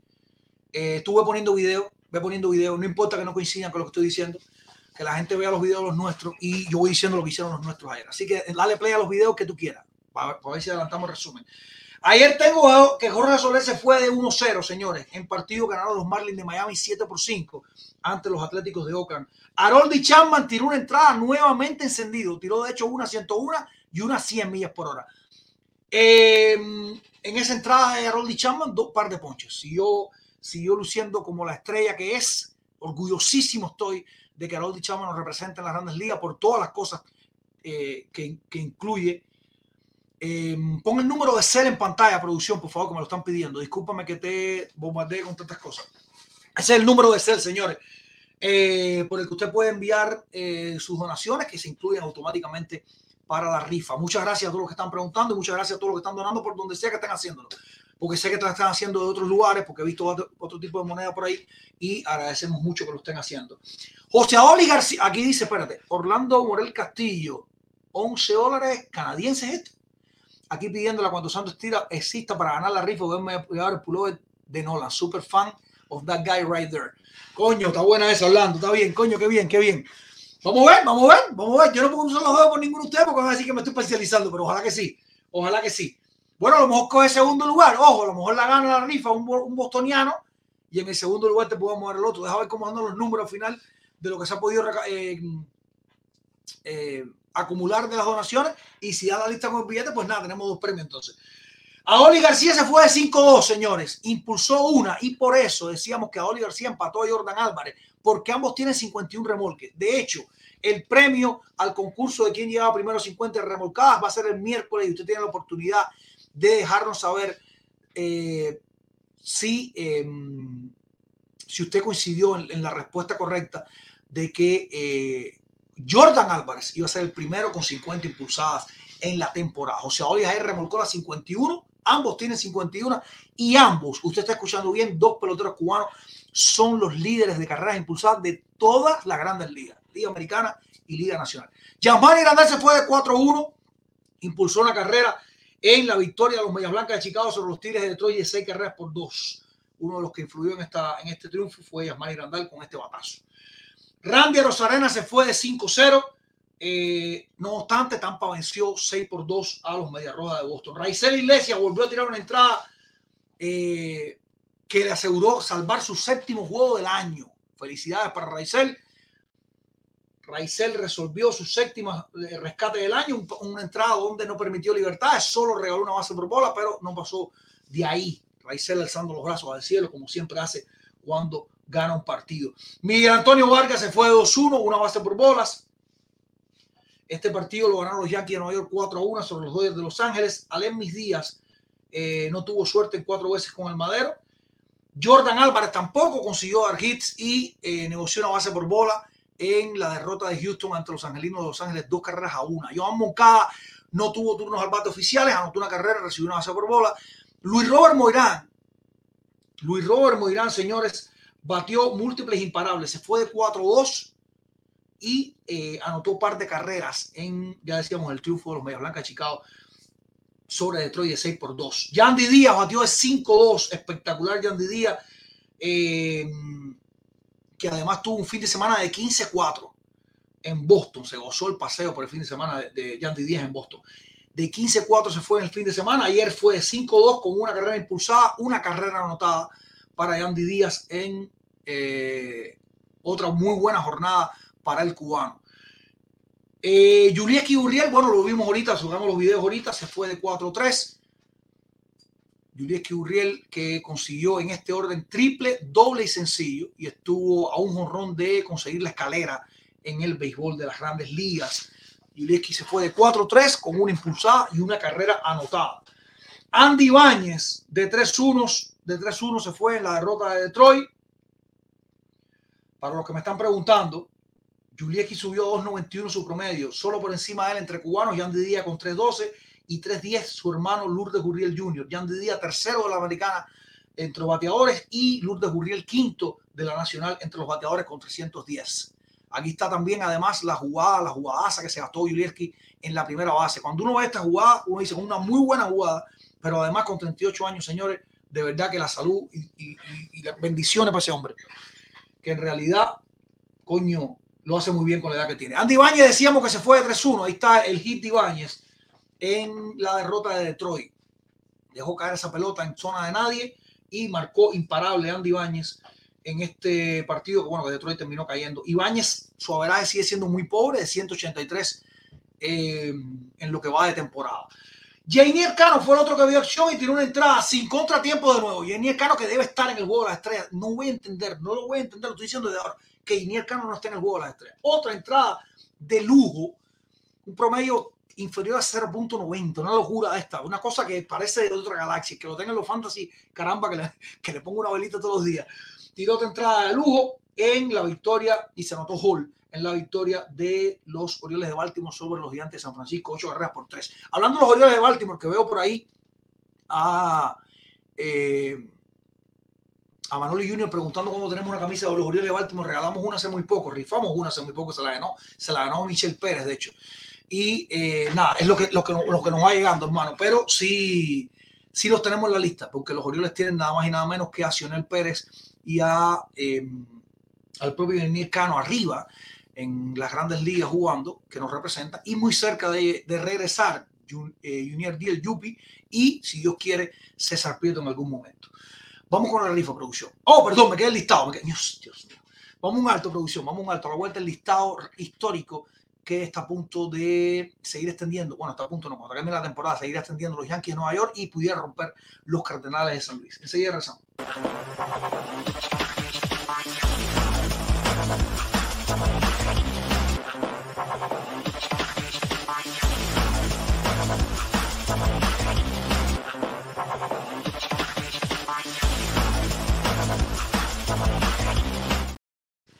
Bueno, recordamos rapidito que no voy a estar anunciando mucho más, que estamos cerrando. Hoy tenemos camisa de los Medias Rojas de Boston City Connection, mercancía genuina de las grandes ligas con el 11 en la espalda y en su defecto pullover de Nolan Arenado de los Estados Unidos. Señores, los Yankees de Nueva York están jugando en una división que es récord ya. Nunca antes en la historia, bueno, si se acaba así la temporada, nunca antes en la historia en una división, recuerde que la era divisional empezó en 1969. Nunca antes en la historia una división todo el mundo jugó por encima de 500. Nunca antes ha pasado esto. Pero además, además, los Yankees andan enrachados. Ve directo a la racha, ve la primera, por favor, producción. Ve bajando la racha. Eh, va a estar en negritas, te va a decir número uno. Baja, baja sin miedo, baja sin miedo, producción. Ahí está.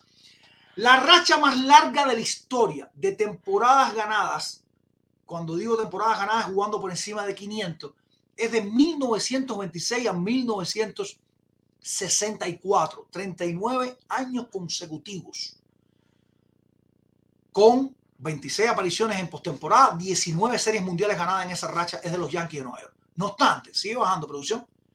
El mejor pelotero de esa, de esa época fue Luyeri.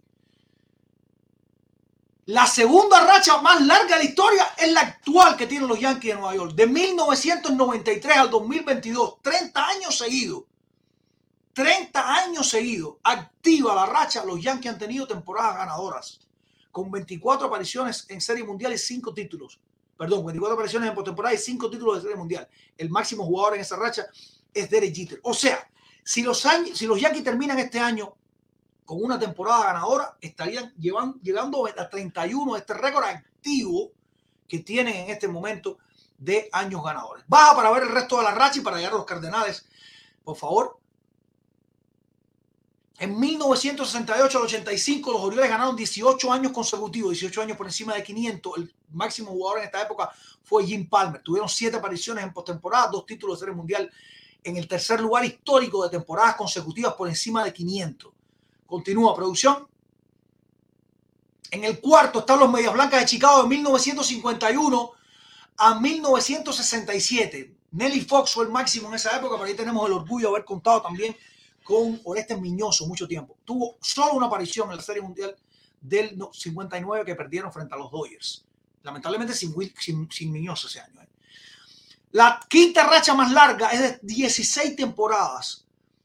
De 1968 a 1982, los Medias Rojas de Boston, dos apariciones en postemporada, no ganaron ningún título de serie mundial. El máximo jugador en esa época fue Carl Tresky con un World de 71-7. Sigue producción. Y aquí es donde queríamos llegar. En el sexto lugar, empatado, está la racha activa de los Cardenales de San Luis que tienen 15 temporadas consecutivas, es activo del 2008 al 2022, no pierden. El máximo jugador en esta época, Adam Wainwright, han tenido 10 apariciones en postemporada, un título de serie mundial en el 2011. Pero los Cardenales están jugando por debajo de 500 este año. Esta racha pudiera quedar trunca y quedarse en el sexto lugar.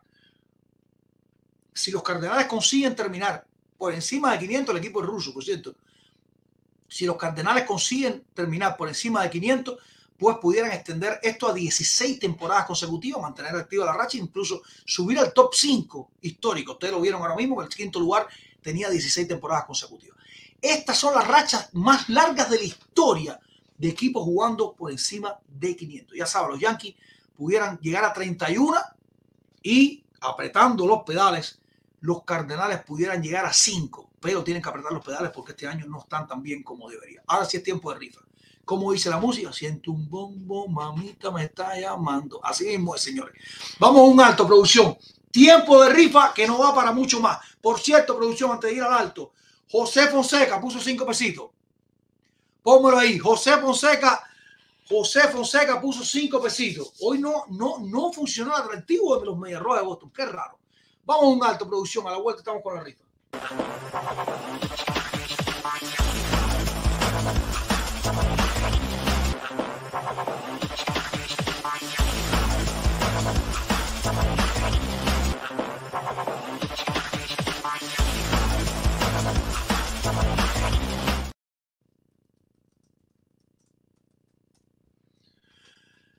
Pues tiempo de rifa. Me dice producción que eh, que tiene por ahí la tabla de posiciones. Pongo la tabla de posiciones en la Serie Nacional en lo que, en lo que, en lo que, en lo que terminas de montar la rifa. El último que puso fue José Fonseca con 5, producción. Ponme la tabla de Serie Nacionales para ver cómo anda, que creo que Industriales barrió y subió al séptimo puesto. Ave María Purísima. Menciono Industriales porque arrancó siendo, o sea, los primeros días de temporada era el último lugar de la, de la Serie Nacional. Era el último lugar de la Serie Nacional, los Industriales. Llevan ocho victorias en los últimos 10 juegos y cuatro consecutivos. No obstante, llevan nueve juegos ganados consecutivos los leñadores de las tunas, señores. Ojo con este dato. Santiago de Cuba sigue en la cima, solo uno de ventaja sobre los leñadores que llevan nueve victorias consecutivas y, nueve en los últimos diez partidos. Matanzas en el segundo, en el tercer lugar, perdón, a dos de la cima, Artemisa y eh, Santi a dos y medio, en compartiendo cuarto lugar, mientras que eh, en el sexto está Mayabeque. Industriales en el séptimo lugar a tres y medio. Bueno, está empatado en sexto lugar con, con a tres y medio ambos de la, de la cima. Cuatro y medio en el octavo, cerrando eh, zona de clasificación en la Serie Nacional de Béisbol Cubano, Ciudad Dávila con 29 y 27. Las Villas, Villa Claras 30 y 30, 29 y 30 Holguín el décimo puesto, también en el décimo puesto con 28 y 30 Pinar del Río, Granma, el actual campeón en el lugar número 10 también, empatado con todos estos 29 y 31. En el lugar 13, la Isla de la Juventud, 26 y 36. En el lugar 14, Camagüey, 25 y 31, 22 y 38, Cienfuegos. En el lugar 15 y en el último lugar, en el sótano, frío sótano, Guantánamo, con 20 victorias y 37 y, 27, y 37 derrotas. Dice que los cachorros están chillando, dice Darío Castillo. Eso es porque internamente, porque internamente Holguín es bien defendido por Julio desde Canadá, desde el frío Canadá y eh, ese chat de miembros se pone caliente cada vez que lo, Holguín gana, pierde, lo que sea. Vamos, producción, ¿qué me cuesta? Salir ya de esto ya, que me estamos viendo locos. Este, este NBA me ha enredado los noticieros. Este NBA me ha enredado los noticieros. Vamos allá. Tenemos lo siguiente. Vamos allá a ver quiénes están optando. perdón, perdón. A ver. Dame un momentico para ver si da la lista para los dos premios, porque me regañan mucho por aquí con eso. 25, 37.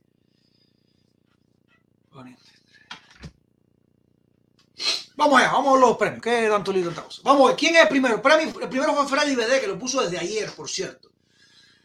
Que lo puso desde ayer. Vamos allá. ¿Cuánto tiene Freddy? 15, ¿no? 15 Freddy BD. Z99 puso par de corneta. Giovanni López puso tres pesitos.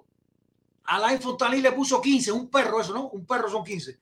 Eh, Ariel Gaspar puso 3, Giovanni López, este es otro, Giovanni, el otro Giovanni López, este es Giovanni López, puso 7. Javier Fernández Antelo puso par de corneticas también, lo mismo hizo Vladimir Rodríguez, dos cornetas para Javier, dos cornetas para Vladimir. Hernán Guzmán puso 5. David Pérez Zamora puso 10. Gracias, el pescadito ese, mi hermano. Lázaro Santano, Lázaro, San, perdón, Lázaro Santos puso 10. Dairon Huerta puso 7. Emilio Suri puso 2. Manoli Junior puso 5. Ernesto González puso 5 también. Orlando Morel puso 8. José Fonseca puso 5. No nos falta nadie. Ahí Fernández Antero está. Sí, está todo el mundo. Ok, vamos allá. ¡Oh! ¡Qué locura! Coño, gracias. Mira lo que me pone, mira lo que me pone Fonseca, que puso una monjita. Él me dice, yo no sé ni qué están rifando, pero para ayudar al programa, coño, gracias, mi hermano, gracias, mi hermano. Es más, ya tú te ganaste algo hoy. Ya Fonseca, aunque no gane, si no gana Fonseca, se gana algo. Fonseca, si no gana, hoy se gana algo de todas formas. Vamos allá. Camisa de los Mediarrojas de Boston como primer premio. No obstante, su defecto, si usted se quiere llevar la Arenado, pullover de Nolan Arenado, se lo lleva. Estos son los dos premios que tenemos para hoy. Eh, parece que la NBA me mató el ritmo. Y está bien, vamos allá. Sorteamos. Primer premio. Vamos a ver quién es el ganador. ¿Quién se lleva el primer premio? que reventó. Freddy BD, caramba, Freddy BD y se lo lleva y digo que reventado porque es seguidor de Boston. Que reventado Freddy BD, caramba, felicidades para Freddy, caramba, que se llevó la camisa de los Mediarrojas de Boston. Y eh, así nos deja claro que el segundo premio va a ser el pullover de Nolan Arenado. Va a ser el pullover de Nolan Arenado. Eh, También mercancía genuina de las grandes ligas. Dice que 40 pesitos van a la tienda. Vamos allá. Vamos allá con el segundo premio. Vamos a ver quién se lo lleva. Había alguien ahí que me decía ahorita que estaba loco por llevárselo.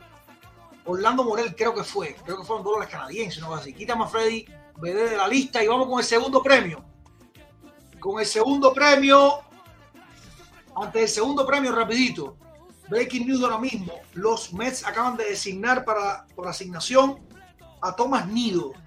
Los seguidores de los Mets sepan que Thomas Nido, eh, el receptor, acaba de ser designado para asignación por los Mets de Nueva York. Esto es breaking news ahora mismo. Vamos allá, segundo premio, camisa, pullover de Nolan Arenado. Pullover de Nolan Arenado en rifa, señores. Vamos allá. Vamos a ver quién se lo lleva, quién se lo lleva, quién se lo lleva. Ariel Gaspar. Felicidades para Freddy BE, felicidades para Ariel Gaspar y felicidades para Fonseca, que te voy a mandar un regalito. Te voy a mandar una de estas. Una de estas para que la pongas en tu garaje, en tu sótano, en tu cuarto, donde sea que tú tengas cosas de béisbol. Te voy a mandar una de estas para que te. Nada más que porque me da la gana, vaya. Gracias, mi hermano. Gracias, Fonseca, por, por ese esfuerzo final.